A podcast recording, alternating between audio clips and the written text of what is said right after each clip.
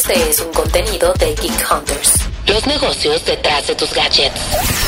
El Geekend. Para tener un fin de semana tecnológico desde ahorita. Hola, yo soy Leo Luna y vengo a preguntarles varias cosas. ¿Cómo sería la vida en la Tierra después de que el último ser humano muriera? ¿Qué caminaría por encima de lo que alguna vez consideramos una gran civilización?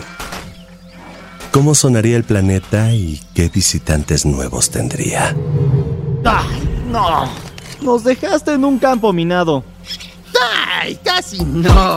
Pues sí, estas y otras tantas preguntas más resuelve la serie de Netflix Love, Death and Robots, que este 20 de mayo estrenó su tercera temporada y si no se han decidido entrarle a esta serie, en verdad no sé qué están esperando porque los va a dejar queriendo más de cada corto.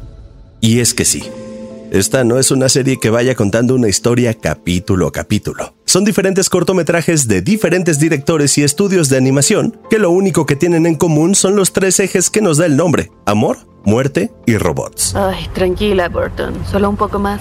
Estamos a punto de llegar a la patera de Dédalo. Estamos fuera del alcance del rover y sabes muy bien Mira, que... solo dejamos un sensor, tomamos unas fotos y nos vamos.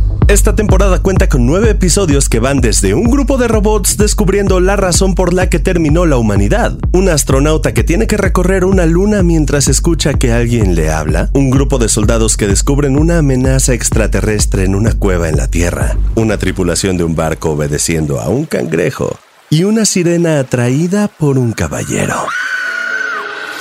Y van de la mano de directores de la talla de Alberto Mielgo, Tim Miller y David Fincher. Estamos juntos en esta desgracia. Estamos como iniciamos. Pero también este fin de semana es una buena oportunidad para ver las otras dos temporadas. Fácilmente se las pueden echar en los dos días, incluso con descansos, porque los episodios duran entre 10 y 20 minutos. Y van a ver, les va a pasar lo mismo que a mí, porque en muchas ocasiones me hubiera gustado que las historias continuaran en algo mucho más largo, como una serie o una película. Y eso se siente muy bien porque además fomenta la imaginación y te deja pensando un ¿qué pasaría después? Me alegra no tener que asimilarte.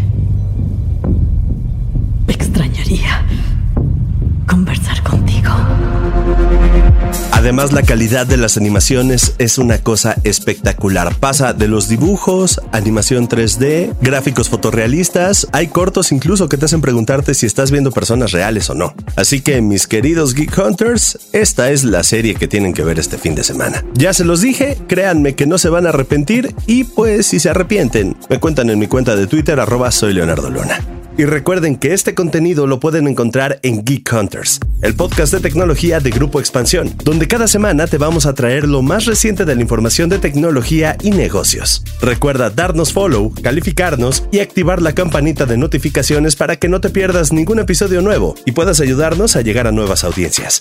Geek Hunters, los negocios detrás de tus gadgets. Un episodio nuevo cada martes en tu plataforma de podcast favorita. Geek Hunters es un podcast de Grupo Expansión.